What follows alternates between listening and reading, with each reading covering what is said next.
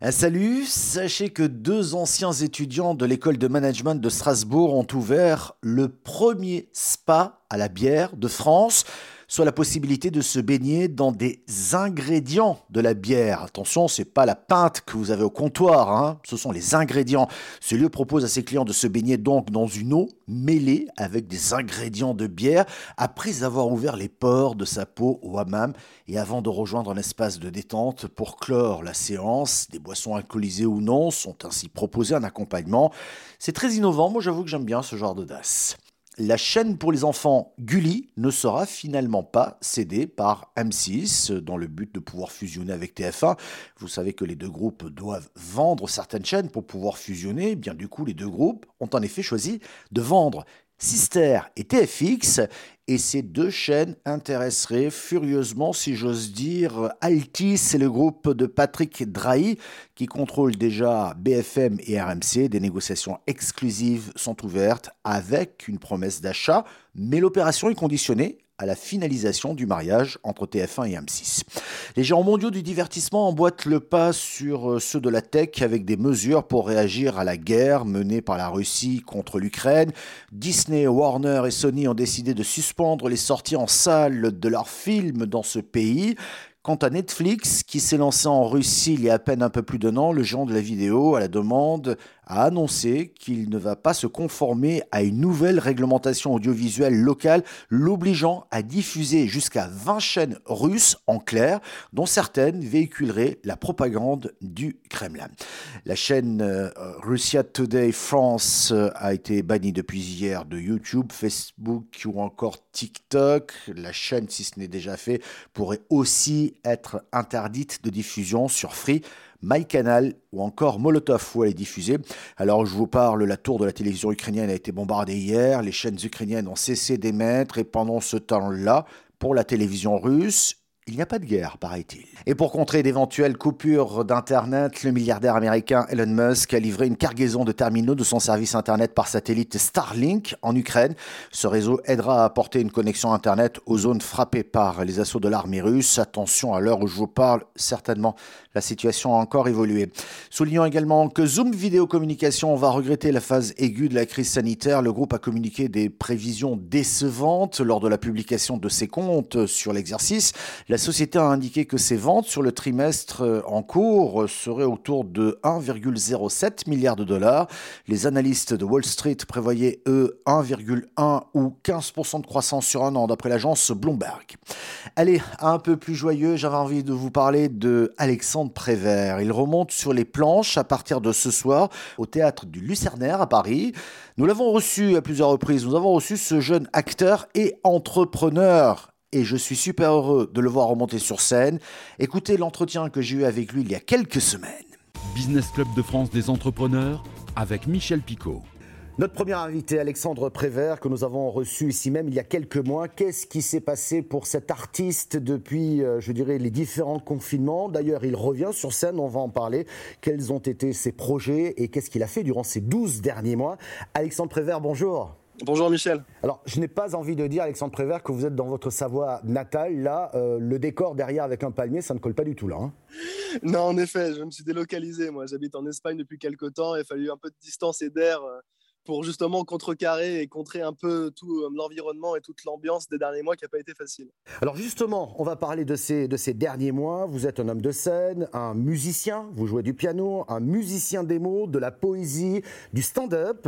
Lorsque nous nous sommes vus la dernière fois dans cette émission, c'était le confinement avec la fermeture de la plupart des salles de spectacle.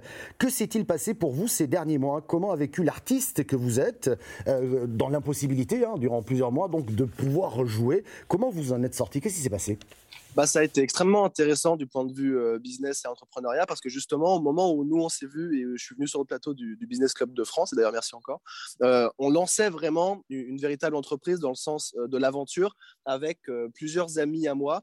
un groupe d'amis qui vendaient mes spectacles, qui démarchaient, qui se permettaient aussi de faire le travail de presse. Et bref, on avait, on s'était comme ça structuré. Moi, j'avais mon entreprise, ma SASU, et eux étaient en tant qu'auto-entrepreneurs. Et on essayait de lancer un peu le, business comme ça, en espérant évidemment des jours meilleurs et d'aller euh, progressivement. Sauf que évidemment, on est tombé pile au moment où ça a été de plus en plus compliqué de jouer et surtout, j'allais dire, de jouer bien payé, c'est-à-dire de brasser une matière financière qui permette de, faire naître et faire vivre un écosystème de 4, 5, voire plus de personnes. Et le confinement est tombé là-dedans. Alors, dans un premier temps, ça a dû évidemment demander un changement de modèle économique euh, complet parce que la scène étant plus possible, je me suis mis à écrire. J'ai écrit un recueil de poésie. On s'est mis à vendre euh, de justement de la poésie en ligne, de la composition personnalisée, même parfois des accompagnements. Enfin bref, il y a une adaptation de l'offre qui a été toujours en lien avec ce que je faisais sur scène, c'est-à-dire musique, poésie et euh, ce que moi je mets sous le couvert du stand-up, qui est en fait une espèce de démocratisation de l'histoire, de, de, la grande histoire qui nous précède et qui raconte tout ça. Donc on a dématérialisé ça en quelque sorte en ligne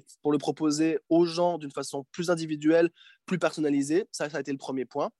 Et le deuxième, c'est que mine de rien, euh, il y a quand même eu des possibilités de se produire au bout d'un certain temps, toujours un peu en, on va dire, en confinement, en période Covid, et on a su quand même saisir ça pour aller chercher euh, des dates de l'activité et, relancer la machine, tout simplement. Je note le recueil de poésie. Quand on s'appelle Prévert, ça rythme parfaitement. Alexandre Prévert, euh, j'entends que vous avez pu passer, vous, cette, cette période en vous réinventant grâce au digital et à l'appui de votre équipe, alors Vous savez, il y a le il y a l'histoire collective, mais il aussi l'histoire individuelle. Et euh, c'est pas forcément simple de ne, pas péter un plomb tout seul quand on est dans une aventure où on, essaye de donner, de partager, de créer, et qu'on se retrouve comme ça un peu privé d'instruments ou de moyens qui sont ceux principaux en tout cas d'une façon classique, et qu'on doit un peu passer par la bande. Je pense que c'est assez simple, en tout cas, c'est les témoignages que, je voyais, et je peux me sentir aussi euh, impliqué. C'est assez simple de dérailler et de se décourager, et de péter un plomb et de se dire, mais à quoi bon? Et franchement, c'est là-dedans aussi que l'entourage, le fait d'être bien entouré, le fait d'avoir de la chance aussi dans, son accompagnement est, important. Et je le mets aussi beaucoup sur le plan de l'humain, le fait d'avoir tenu le coup. C'est super intéressant ce que vous dites là, Alexandre, parce que je rencontre beaucoup de chefs d'entreprise aujourd'hui. J'ai presque envie de dire qu'ils sont fatigués, désabusés. Et votre message est important et tout cela a un lien finalement avec votre spectacle qui s'appelle Où sont passés vos rêves? et la nouvelle version de ce spectacle et qui arrive. Mais déjà, ce titre, Où sont passés vos rêves, c'est un message, non?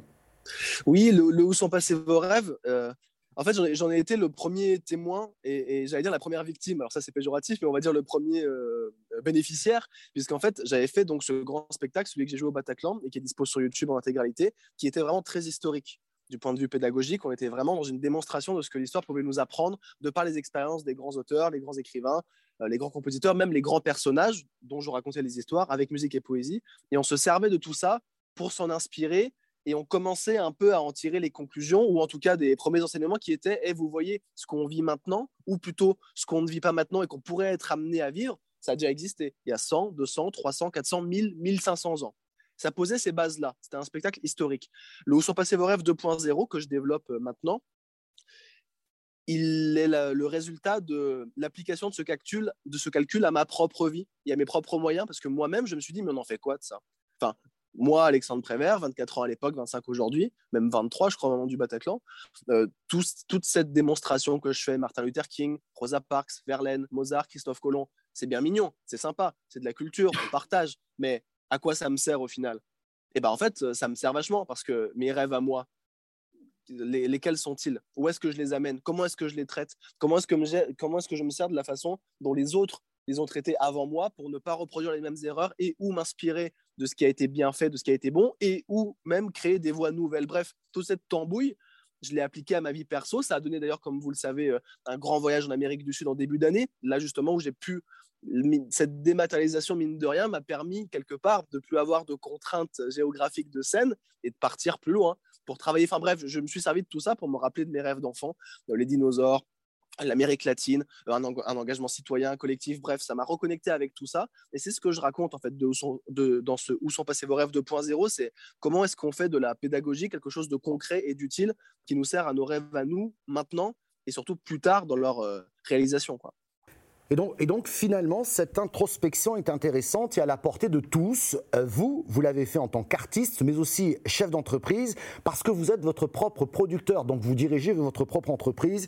Il faut quand même souligner que personne n'a voulu vous produire, on va le rappeler. Euh, vous faites donc ce double travail sur vous-même, artiste et entrepreneur? Exactement. Euh, ce que je vous ai raconté là, c'est euh, éminemment celui, on va dire, de, l'homme, de l'humain, de l'artiste, de la personne. Enfin bref, le mec qui vit, qui est moi, et qui se dit, bah, qu'est-ce que je fais quand je me lève le matin, et qu'est-ce que je fais quand je vais me coucher le soir, et qu'est-ce qui fait que j'ai le sourire, la banane, ou que je fais des cauchemars, pour faire simple? Et puis, il y a le, petit gamin qui lance sa boîte, euh, qui a besoin et envie d'avoir des résultats, qui a envie de cette aventure avec ses potes, parfois même avec sa famille, parce que mes parents qui m'accompagnent, qui sont d'un soutien sans faille. Et là-dessus, ça a été très intéressant aussi parce que dès les premiers moments du confinement et ou des restrictions, on va dire, euh, sanitaires en termes de jauge dans les théâtres, etc., on avait rapidement, et j'avais rapidement proposé des solutions qui me semblaient assez accessibles et euh, assez simples pour les mettre en place vite et continuer à travailler malgré tout, qui est un espèce de modèle que je proposais, mais à la fois pour moi, mais en même temps une, une question ou des bras euh, tendus, des bras ouverts tendus à toute la classe artistique pour essayer de fonctionner mieux.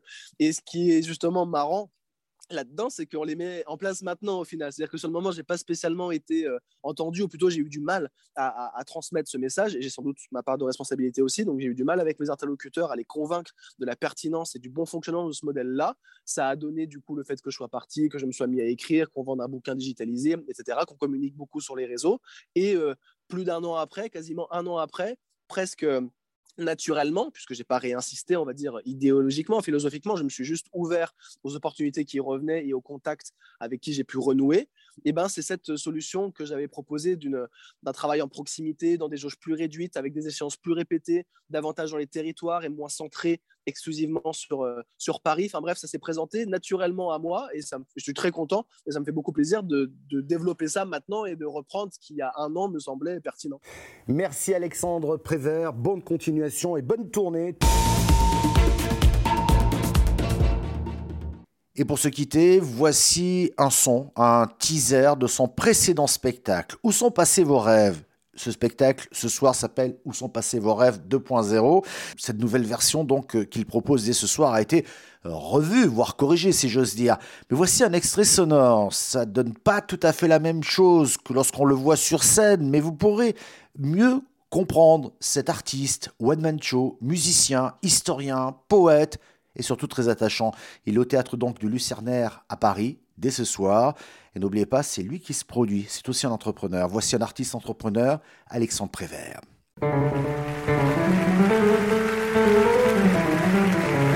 Alors, rêve ou pas rêve, toupie or not toupie. Et nous étions debout, main dans la main, avec du sang qui boue et chante.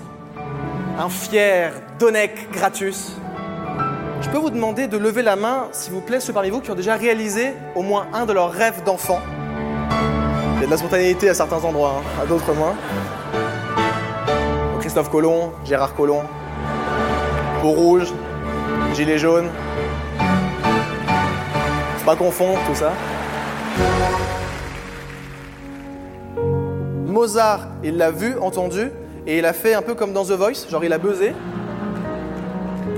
Oh, aime tant que tu peux aimer. Tout le monde parlait que de ça. Pour eux, c'était l'équivalent du clash entre Booba et Caris, quoi. Enfin, je sais pas si Booba et Caris sont ensemble, d'ailleurs. On leur demandera. Vous connaissez Paul Verlaine, le grand poète français? Alors lui, c'est un poème qu'il a offert à sa femme. c'était son taf, vous allez me dire, c'était facile. Oui, mais moi, elle me bouleverse, cette musique. Éveille à ce que ton cœur brûle qu'il soigne l'amour, qu'il porte l'amour, tant qu'un autre cœur, d'un amour chaud, lui répond de son battement. J'étais mal. Alors l'ironie de l'histoire, c'est que le conducteur blanc, il s'appelait Black, euh, comme on dit. J'étais bien. L'oiseau des soldats, c'est l'amour. Et mon amour, c'est une fille. Qui a prévu de voyager là dans les prochains mois, prochaines semaines? Madame, vous avez levé la main timidement. Vous avez prévu d'aller où? Il y a eu un Mexique et Séville. D'accord, on parle espagnol dans les deux cas. Vous pouvez faire un, un covoiturage.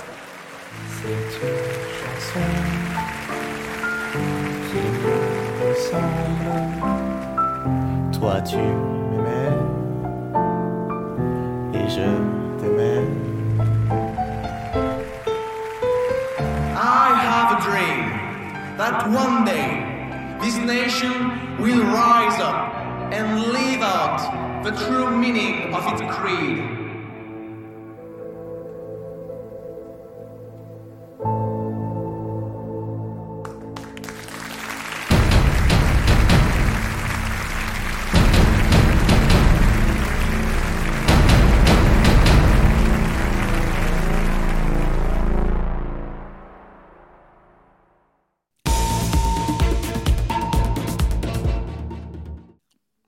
Et pour plus d'infos, alexandreprévert.com. Salut, à demain.